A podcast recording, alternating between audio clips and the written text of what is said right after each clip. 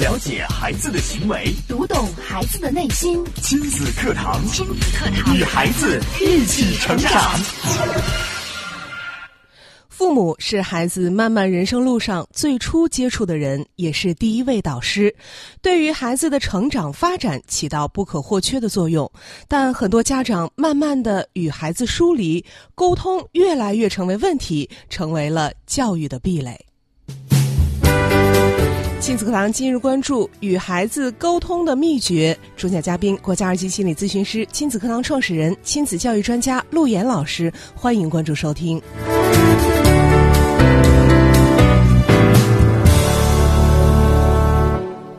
我是主持人潇潇，我们有请今天的嘉宾陆岩老师。陆岩老师好，小家好，亲子课堂的各位亲友，九三一的各位听友，大家好。嗯，在今天的节目当中啊，陆岩老师又一次跟我们谈到了一个话题，就是沟通，与孩子怎么去沟通。嗯，呃，今天呢，我们来讲沟通啊。嗯。呃，为什么会谈到这个话题呢？因为我们发现啊，在家庭教育的过程当中，尤其是你和孩子，呃，发现孩子身上有这样或者那样的问题的时候，呃，所有的问题，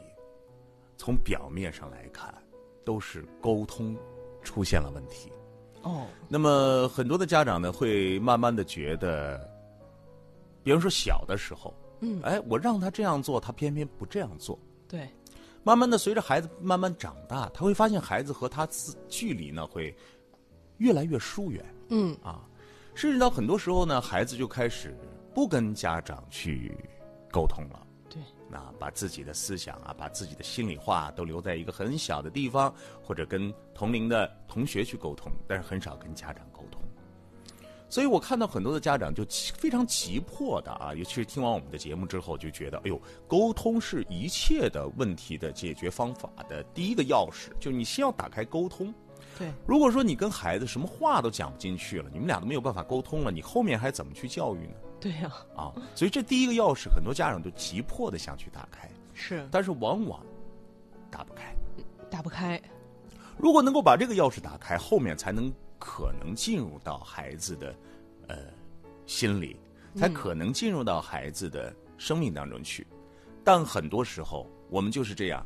越来离孩子越远，因为第一把钥匙没有办法打开。对，所以，无论是一个三岁的孩子、六岁的孩子，还是一个十二岁的孩子，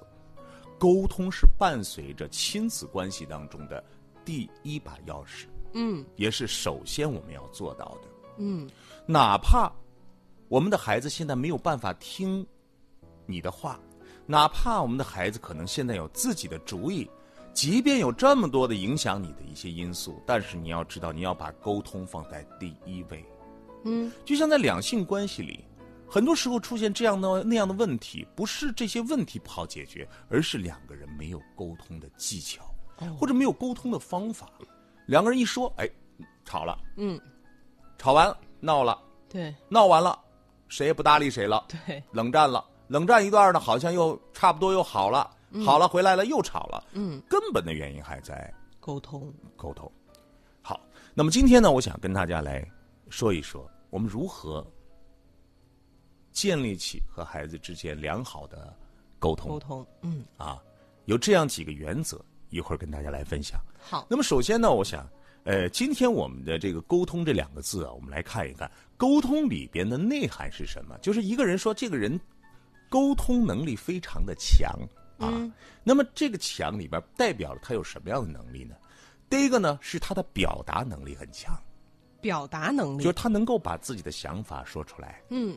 对吗？对，表达清楚，对，嗯，那么表达能力是沟通的第一个能力。比方说，在一个家庭里边，父母都不善言辞，嗯，父母呢都没有太多的话，对，那你怎么可能让你的孩子表达能力提升呢？嗯，哎，这是第一个，就是表达能力。对，第二个，沟通还有一个更重要的问题，嗯，沟通可不是自己说呀，哦，沟通可不是让你讲课呀。你光会表达还不行，你即便是我在这儿上节目，跟大家来分享关于心理学呀、家庭教育这些东西，我的心里是一直有你的。嗯，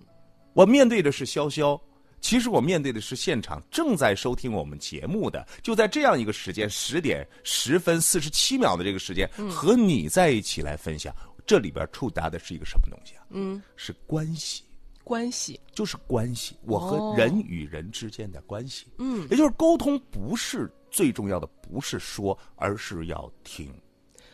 哦，那我可以理解为这个陆岩老师在这儿跟我们去讲这个家庭教育。首先，收音机前的听众要对陆岩老师有了解、有信任，愿意听陆岩老师讲，这才可以或者更进一步来讲呢，如果说你听着还能给我互动着，那就更好，更好了。对吧？哦，那么，去聆听别人，感受别人，知道别人的需求，知道别人现在的思维的状态，去理解这些，是沟通最重要的因素。嗯所以说呢，美国就有一本书说养孩子，嗯，怎么样？嗯，怎么学会听？嗯，怎又么怎么学会说？说？对，啊，很多家长拿着里面的一些方法套路，最早的时候，大概在呃我们亲子课堂刚开始节目的时候，我也专门讲过这本书。怎么说啊孩子其才会听听啊？嗯怎么听孩子才会说？嗯其实就是这样一个道理。但里边呢所讲述的很多是技巧。我们今天呢想，呃，回到一个本来的面目啊，到底什么样的因素导致你的孩子和你的沟通之间出现了问题啊？嗯，好，看一个简简单单的沟通里边有非常重要的两个能力，一个能力呢是表达能力，就是自我表达能力；第二个能力呢是听懂别人，也就是同理心，嗯能够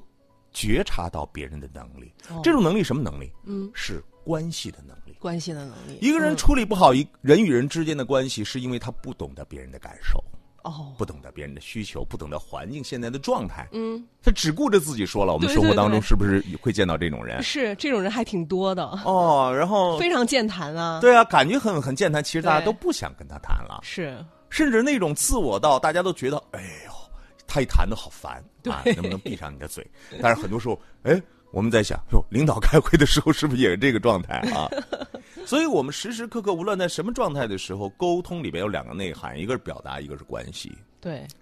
还记得刚才咱们在上节目之前吗？我们的小编跟我们聊天儿，嗯，他说到我们在谈论大学，就现在的大学，对，我们的学生到底在大学里面学什么？学什么？嗯，大学毕业之后，这些学生们是能够顺利的走向社会，找到自己满意的工作，开始自己的这个生活事业之路，对还是一脸迷茫呢？对，在讨论这个问题的时候，我们就细致的讨论了一个问题。他说：“我觉得，嗯，一个我们的大学生和国外的大学生有一个不同。什么不同呢？他说，国外评价一个大学生不是靠成绩来的。”分数不是决定一切的。是什么呢？嗯是在毕业论文的答辩过程当中非常的重要。甚至是那个毕业的演讲上，对，他说什么样的人觉得是在社会当中能够立足的人呢？嗯，他讲了两条，哦嗯一个是特别会会说，对不会对？说健谈的，特别会说的，对，是不是？嗯，另外一种呢，就特别会处关系的，哦，是吧？那你来看，会说代表了什么？嗯是表达能力啊，表达能力。嗯，那么去会处关系什么呢？表达你在社会人际关系上的能力。刚恰恰是刚刚陆岩老师讲到那两点，是，其实这就是你有一个很好的沟通能力。无论你将来走入社会，你学的什么专业，你进入到任何一个职场的状态，你的孩子将来要工作的，对，你的孩子要面对社会，面对他的各种各样的人际关系的时候，他的沟通能力决定了他的成功成就。嗯，甚至中间的时候，我们还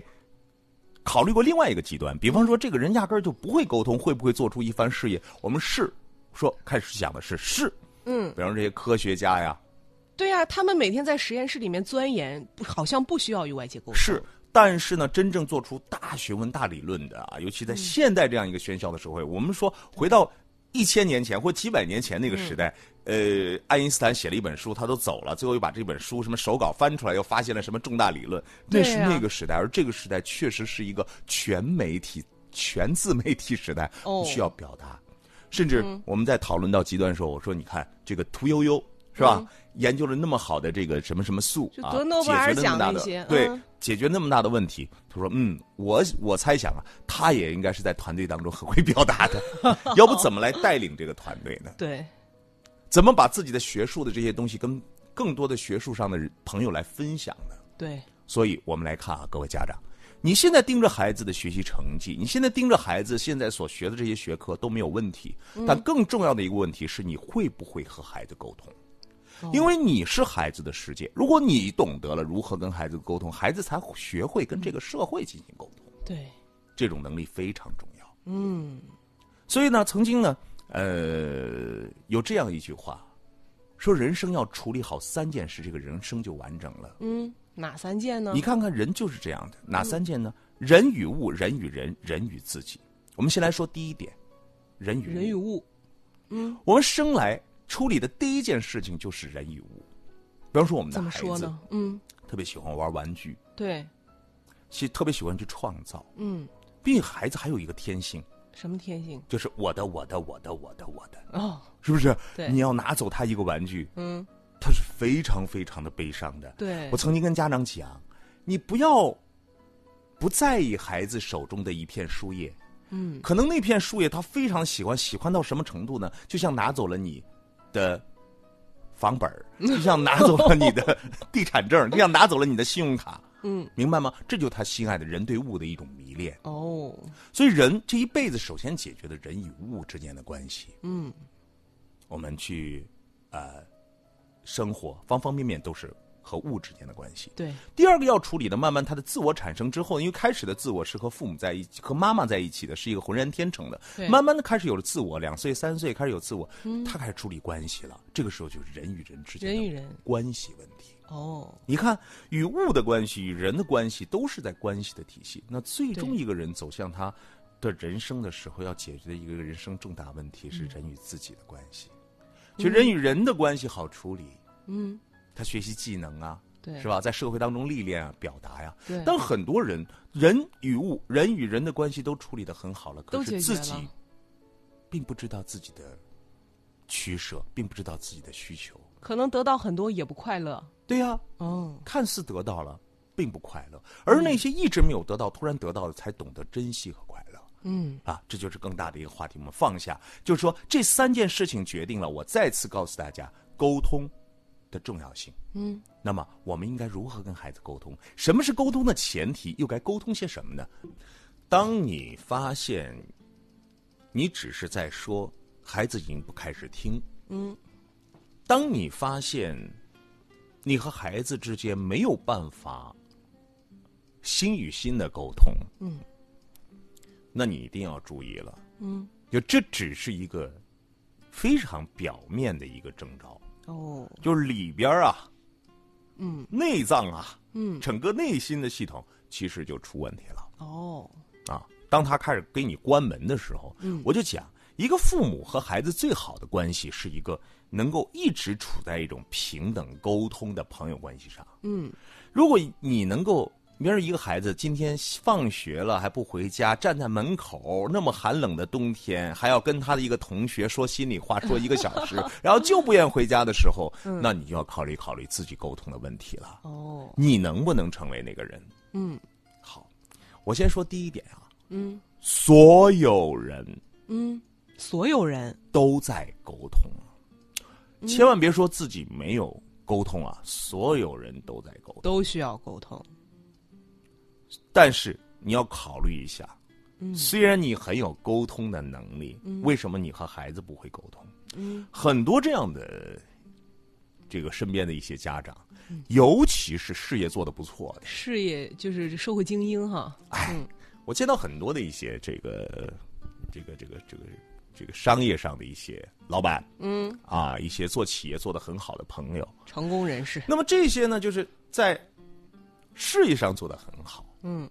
管理自己的团队，每个企业都有每个企业的企业文化，对啊，有的是亲情化管理，嗯，有的是父母式管理，嗯，是吧？有的是军事化管理，嗯，这些人呢都是老大，对，在自己的团队当中呢，可以说有领导力，有呃协作能力，然后有指挥能力，有教育大家的能力。但这一回到家就不行了，那这种人一，面对己，自己的孩子就不行了。他们沟通能力应该特别强啊。所以说，我想跟大家首先说到沟通的第一个原则，嗯，就是要把你的孩子当一个人。把孩子当一个人，那这这肯定的呀，孩子他本来就是个人啊。可是我们的家长往往不把孩子当成一个完整的人，嗯，这怎么说呢？我们不觉得孩子会想他有什么样，比如说同学之间有什么样的情感问题啊，关系的问题，问到家长，家长说：“你看这小屁孩的事儿都不算一个事儿。”家长关注的那些点，往往就是你现在今天晚上作业写了没有，这一段时间成绩提高了没有，分数到底考的是什么。嗯，孩子当第一次给你提到校园里边那些有趣的事情，或者说，哎，他和谁发生的一些小事情的时候，你并不在乎，嗯，你就慢慢慢慢慢的把这个门关上了，嗯，只要是一个人，他都会涉猎的，是他的生活的方方面面，对所以我说第一点的尊重就是你要把他当做一个人，嗯，再深入一点，你要把他当做一个和你平等的一个人。就是别把他当成你想象中那个孩子。我们总觉得我一发号施令你去做，这就是最好的孩子。对，我们总觉得我一说你就能够明白，哪怕讲的都是大道理，你应该能明 白。你错了。嗯，你要回到，比如说你跟三岁的孩子沟通，你要回到嗯你三岁的状态；哦，你跟六岁的孩子沟通，你是你可别打扰你四十岁状态跟六岁的孩子沟通，嗯，那就驴唇不对马嘴，你们俩是够不上的。对，对吗？嗯尊重是什么呢？就是你看很多的主持人啊，面对少儿的一些节目啊，做现场的活动的时候，他为什么要蹲嗯蹲下下来来和孩子说话呢？对，因为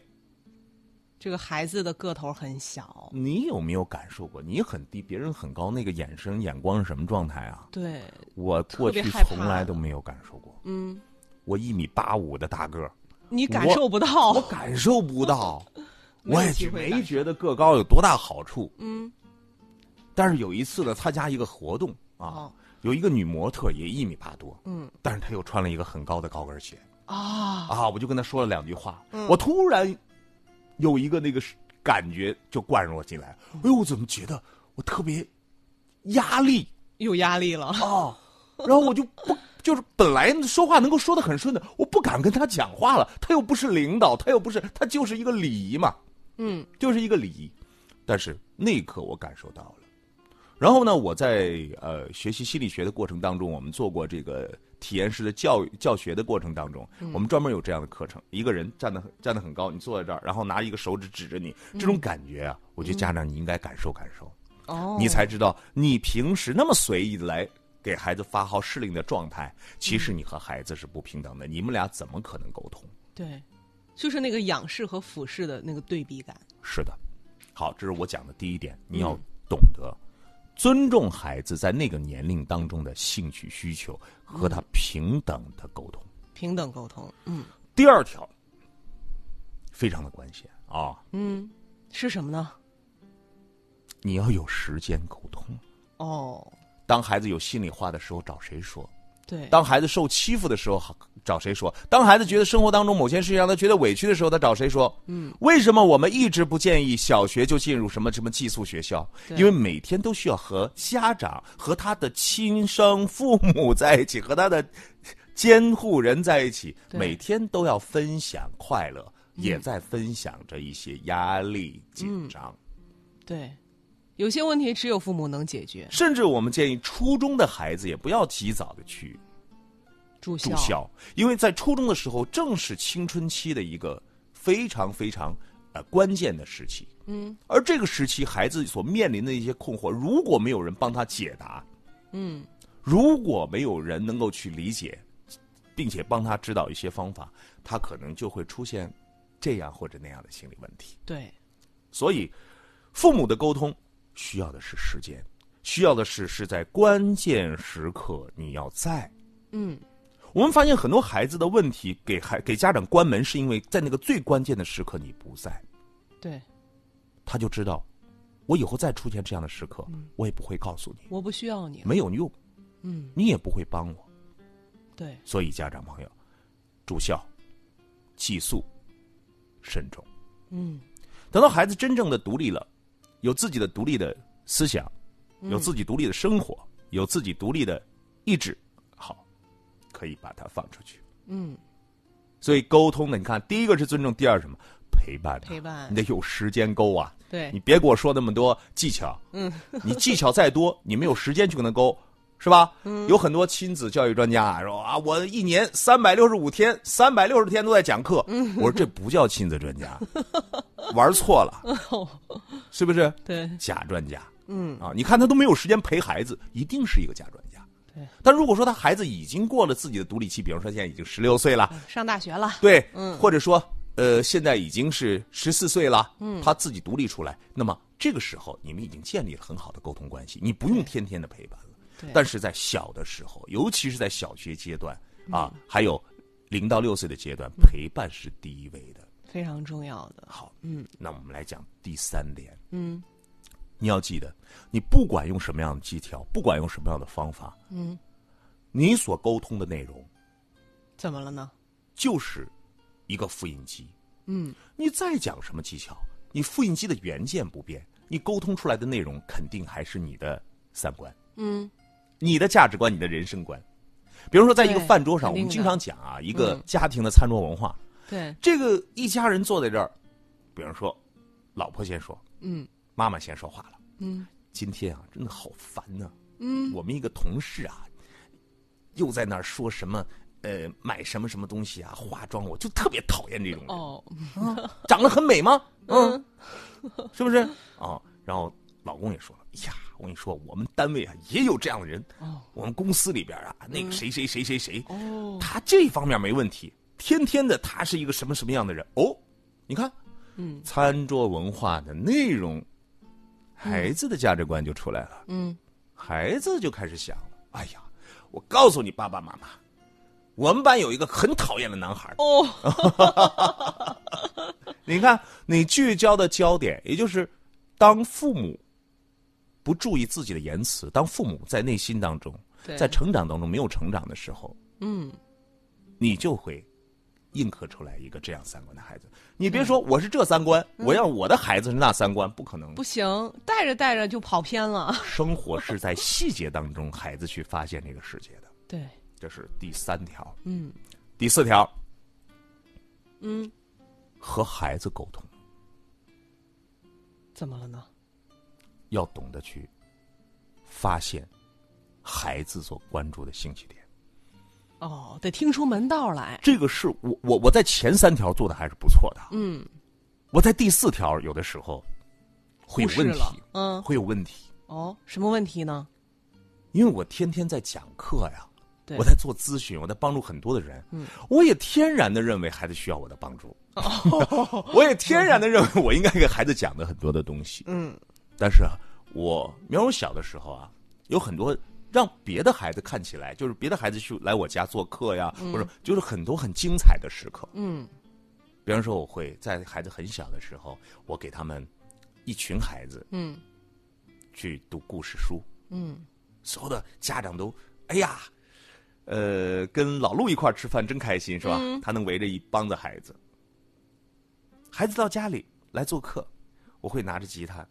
给孩子讲一个音乐故事，嗯啊，唱一会儿，说一会儿，弹一会儿，一会儿英文，一会儿中文，嗯，我觉得很开心。对，然后慢慢随着孩子长大，孩子开始提问，孩子开始有这样那样的问题的时候，我也会经常想帮他去引申，嗯，经常想帮他去引申。哦，嗯比如说什么，你知道人来这个世界上到底是干什么的 呢？嗯，我们为什么要这样生活嗯呢？学习的原动力是什么呀？你在你的这个高度去给他引申，对我过去很执着的想去跟孩子多谈多聊，嗯，但是我发现啊，我给孩子付出的那么多的努力，或者说我原生态这种激情的这种状态，这孩子并没有太多的感受，他有点懵是吧？他会觉得毫无所谓，哦，甚至他会屏蔽你很多的。就、嗯爸爸别说了，你能不能给我讲一个你小时候的故事？哦你知道，在我和我两个女儿之间，我们谈的最多的，嗯也就晚上陪睡的时候啊，就是呃伴她睡眠之前，我们会聊会儿天儿啊，说会儿话呀、讲一个故事。嗯，这两个孩子最喜欢听的就是我小时候出丑、哦 犯错的故事。糗事儿吗？对对对，前两天呢，我女儿还写了一个作文、啊，就是我第一次听我爸爸讲他小时候犯错的故事，嗯，叫第一次，嗯，啊，这就讲我有很多的故事啊，嗯，我跟孩子讲，所以你一厢情愿的去跟孩子沟通是无力的，哦，所以我说家长要有一个，我现在就在调整，嗯我在调整。 不要觉得别人，比方说成人，比方说家长看到，哟，呃，陆老师，你这个呀太棒了。但是你要问问孩子内心觉得棒不棒，他喜欢不喜欢跟你聊，对，是不是孩子的兴趣点，是不是孩子的优势点？嗯，他感兴趣的事情，你跟他聊才有意义。你得讲他想听的，所以要发现孩子的兴趣点，嗯，要跟孩子一样成为孩子。哦所以我开始研究，嗯芭比公主 啊，哦，啊，我开始去看一看那个米小圈儿这个上学上记学啊，记，嗯我开始跟他一块儿再去读一读过去的那些小时候我曾经读过但你都忘记的那些小故事像漫画啊，嗯啊，郑渊洁的那些十二生肖童话呀啊。什么这皮鲁啊个什么什么最 这个，我前一段时间还在看这个郑渊洁的一本书，嗯就是他就是看不懂的，哎，我们来分享。嗯，所以这个真的是能够回到孩子的状态，跟孩子共同发现，我觉得发现很重要。很多人不会发现，就是我一厢情愿的讲我的，我跟你讲大道理对，没有用的。发现，第三个，啊，这都到第五个，第五个什么呢？就是当孩子提问的时候，当孩子有困难的时候，这是沟通最重要的时刻。嗯最需要沟通的，记得我开始说的第一句话是什么？沟通最重要的不是说，而是嗯，听。听，我跟大家说一个小技巧。嗯当孩子问你爸爸这件事情该怎么办，嗯，比如说我的孩子前一段时间就出出现一个问题， 别人的文具盒坏了，然后呢，我家女儿就说说来来来，我帮你修一下，一修啪 嗯，更坏，彻底毁坏了，了，就不是坏了就毁了。然后这爸爸这个事情该怎么办？嗯，这个是哦就当孩子有困难向你提问的时候，记嗯得这一点，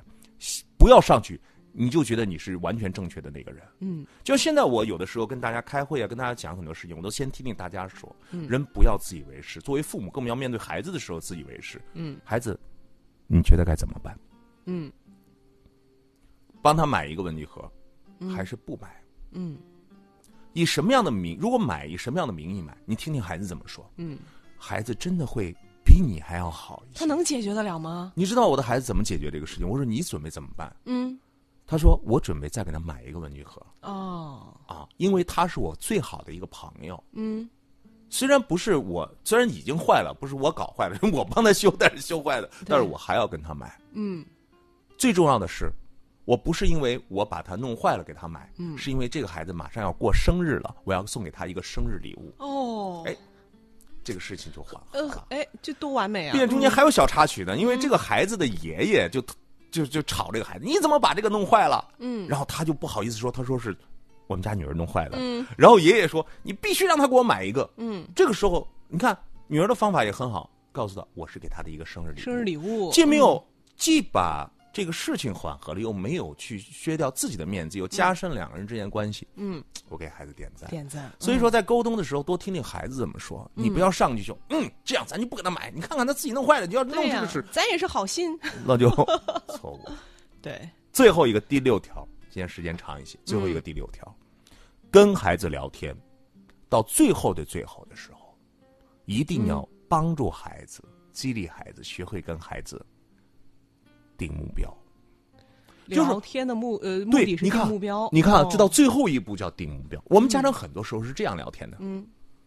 写完没有？没有。明天记着啊，一定是六点写完。嗯，你就是你前面的五条都没有选择，直接定目标，直接定目标。我们说最后一个，听孩子说，你这沟通完了，对不对？哎，那你觉得明天的作业应该几点完成？嗯嗯，他说爸爸，我觉得六点半吧。嗯哎，爸爸说七点就行，明天七点完成，嗯好不好？这一周都这样完成，然后周六周日咱们去看《冰雪奇缘二》，嗯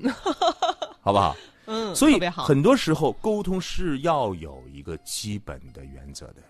对所以我相信，如果说你在生活当中跟人际之间都能够很好的交流和沟通，都能够看到别人身上的优势和好的地方，我相信你对孩子的沟通也没有问题。今天给出的六点，也希望我们的家长能够相互的分享，然后在自己的生活当中慢慢的运用。嗯，好，我相信顺极限已经有很多我们的铁粉们已经把这六点去总结出来了啊。好的，那明天上午的十点钟，亲子课堂和您不见不散。